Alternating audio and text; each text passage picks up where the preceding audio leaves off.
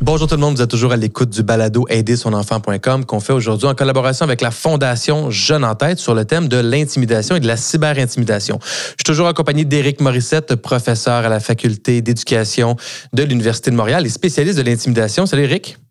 Salut. Éric, on va parler des différents acteurs dans une scène d'intimidation et de leur rôle. Fait que si on avait à résumer, c'est qui les acteurs clés dans une scène d'intimidation? Euh, tout d'abord, je, préfère utiliser euh, l'élève euh, ou, le jeune qui a fait de l'intimidation que l'intimidateur. Pourquoi?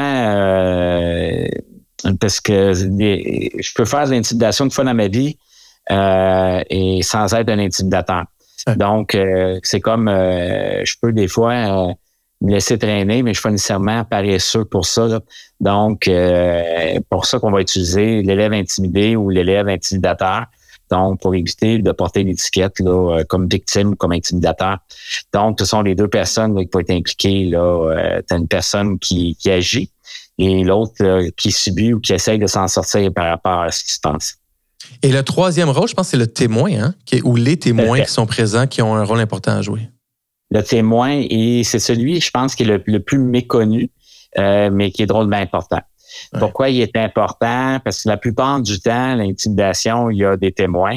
Et euh, quand je suis victime d'intimidation, euh, je subis un stress, une agression. Donc, on sait que sur le plan psychologique, on a trois façons de réagir au stress. Soit la technique de l'araignée, c'est-à-dire l'immobilisme, ou bien je peux utiliser la technique de la gazelle, la fuite, ou bien euh, celle du lion, c'est-à-dire l'agression. Mais euh, l'agression, quand si je suis pas entraîné ou si j'ai pas un, un petit spring interne, donc il y a des gens qui sont habitués, ils vont être capables de réagir en agression parce qu'ils n'ont pas beaucoup ils sont très impulsifs, puis ils vont réagir. Il y en a, mais la plupart des gens, on arrive à bien se contrôler. Donc, on va choisir soit la fuite ou l'immobilisme. Ceux qui choisissent volontairement l'agression puis sont efficaces, c'est les policiers. Ça va être euh, l'équipe de SWAT, une équipe militaire entraînée. Donc, eux se sont pratiqués à réagir au stress, d'être agressé et de réagir avec l'agression. Donc, c'est pour ça que le témoin, lui, peut agir. Euh, c'est-à-dire euh, soit s'affirmer, parce que lui, il, il subit pas le stress, il n'est pas l'objet de l'agression, donc il va réagir auprès de l'intimidé, de, la personne qui est intimidée, euh, soit en le retirant de la situation. Viens avec moi, on va aller chercher de l'aide, viens, on va aller ailleurs. Ça, c'est une, réaction qu'on doit enseigner. qu'on mhm. n'enseigne pas tant que ça. non, parce que, Eric, je t'interromps, parce que souvent, on va dire aux enfants, tu sais, euh, on, on fait ça dans la rue, il se passe un conflit, on préfère fuir, on préfère s'éloigner pour pas envenimer ou pour pas devenir soi-même une victime. Puis je pense que beaucoup de parents qui nous écoutent vont dire ben là j'aime mieux que mon enfant se mêle pas de ça, je veux pas qu'il devienne lui aussi euh, victime de cet élève intimidateur là. Donc qu'est-ce qu'on dit à notre enfant qui est témoin une fois ou plusieurs fois de scènes d'intimidation puis malgré tout pas avoir ces craintes là comme parent que notre enfant en subisse les conséquences? Et les craintes sont légitimes. Euh, et du parent et de l'enfant et nous-mêmes comme adultes, si on voit dans un milieu de travail une situation où il y a une altercation entre deux employés, euh, puis là, il y en a, euh, si c'est pas de l'ordre du conflit, ça vient de l'intimidation, on va plutôt s'éloigner, effectivement, parce qu'on a peur que ça reverte contre nous. Absolument. Et effectivement, mais que c'est très rare que l'intimidation, que la personne qui intimide va se retourner contre la personne qui intervient. Donc, ça, faut rassurer les gens. Donc, c'est extrêmement rare. Juste le fait de s'approcher, parfois, va faire que la personne qui est intimide va euh, revenir au calme. Parce que là, elle voit qu'il y a un témoin qui est en train de s'introduire. Et puis, euh, ça, ça permet justement de relativer puis de calmer le jeu. Et si je suis capable, puis j'en ai le courage, je peux lui dire, mets-toi tes affaires, laissez tranquille. Puis ça, j'ai vu les beaux exemples dans le fond primaire de le faire, de s'affirmer, comme témoin puis protéger la victime en, même temps sans que ça retourne contre elle. Parce que la, personne qui est intimidée a choisi sa victime. Donc, il choisit pas tout le monde comme victime, comme personne intimidée. Donc, euh, on apprend jeune, malheureusement, à se faire dire, mets toutes tes affaires ou mets toutes ta fougère. Alors, ta fougère. Garde ta fougère. Euh, c'est, ça fait du bien à dire comme adulte à un enfant qui s'en vient nous rapporter quelque chose. Mais l'enfant qui vient nous rapporter quelque chose, c'est qu'il vient nous dire, hey, je connais la règle. Il vient chercher un renforcement positif puis il veut que je lui dise Hey, toi, tu la connais la règle, puis tu l'appliques, bravo. Il y a différents types d'enfants qui ont différents outils sociaux ou des peurs ou des craintes ou des forces. Euh, de dire à notre enfant Hey, s'il se passe ça ou s'il se passe ça, tu, sais, tu pourrais intervenir puis parler.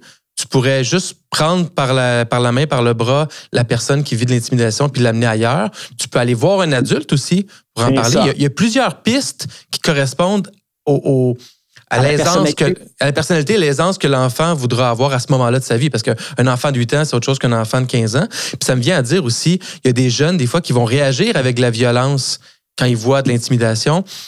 Oui, il faut condamner la violence, mais il faut comprendre l'intention derrière aussi. Quand c'est pour protéger un autre, je pense qu'encore là, il a joué son rôle de témoin, peut-être de la mauvaise façon, mais il a joué un rôle de témoin de façon avec une intention positive derrière. Là. Si en dernier lieu, je vais juste voir la personne qui est intimidée, puis je lui demande comment tu vas, mais c'est déjà un, offre d'aide. La personne, l'élève va être capable de dire, mais non, ça va pas. Alors, donc, il y a quelqu'un qui parlait, puis lui, juste de savoir qu'il n'est pas seul, mais il y a quelqu'un qui se préoccupe de lui. Mais c'est déjà un geste bienveillant, c'est déjà une démonstration d'empathie. Puis on sait que si on augmente l'empathie, puis pour augmenter l'empathie chez quelqu'un, ça prend des modèles empathiques. Donc, quand j'ai des exemples d'empathie, et quand que, euh, puis l'empathie, mais c'est le contraire de l'intimidation plus j'ai d'empathie, plus j'ai des bonnes qualités euh, dans les relations interpersonnelles, dans les communications, moins il va y avoir de conflits d'intimidation. C'est tellement vrai aussi parce qu'un jeune qui subit de l'intimidation, tu le dis, son, son, ses émotions sont au maximum. Il y a les trois possibilités, là, la fuite, euh, le, le, la tortue ou, combattre. Mais cette personne-là ne voit pas ce qui se passe autour puis peut avoir l'impression que tout le monde est d'accord avec l'élève qui commet de l'intimidation. Puis te faire dire après, hey, ça n'a pas d'allure, ça peut faire un monde de différence dans la vie de ce jeune-là qui a été victime d'intimidation. Ben, tout à fait. Puis si on y va un petit peu là, euh, de façon graphique, c'est que c'est la partie du cerveau qui gère les émotions. C'est le cortex orbitofrontal, mais lui, il est envahi quand je suis victime d'une agression verbale ou victime de menace. Donc, les autres parties de mon cerveau qui gèrent les fonctions exécutives, les fonctions cognitives supérieures, j'y ai pas accès. Mais le, le, raisonnement, le jugement, puis le gros bon sens, puis la résolution de problèmes, c'est dans ces parties du cerveau-là. Mais j'y ai pas accès. Mais si j'ai des témoins, eux, qui ont accès, ils vont prendre des bonnes décisions pour aider. Ouais, c'est ça. Et qu'est-ce qu'on dit? C'est un gros dossier, là, mais qu'est-ce qu'on dit à un enfant qui, qui, qui, a été victime d'intimidation? Je suis un adulte, je suis son, son parent ou euh, un, professionnel autour de l'enfant, mais on va s'adresser aux parents ici. Qu'est-ce qu'on dit à un enfant qui est victime d'intimidation? Je suis là pour toi. Oui, donc je suis là pour toi. Éric Morissette, merci beaucoup. Plaisir, Caro. Dans le prochain bloc, c'est super intéressant parce qu'on rencontre Maxime qui a vécu de l'intimidation pendant pratiquement tout son parcours scolaire et les liens et les ressources euh, dont Éric Morissette nous parle seront aussi évidemment disponibles sur la page du balado. À bientôt tout le monde.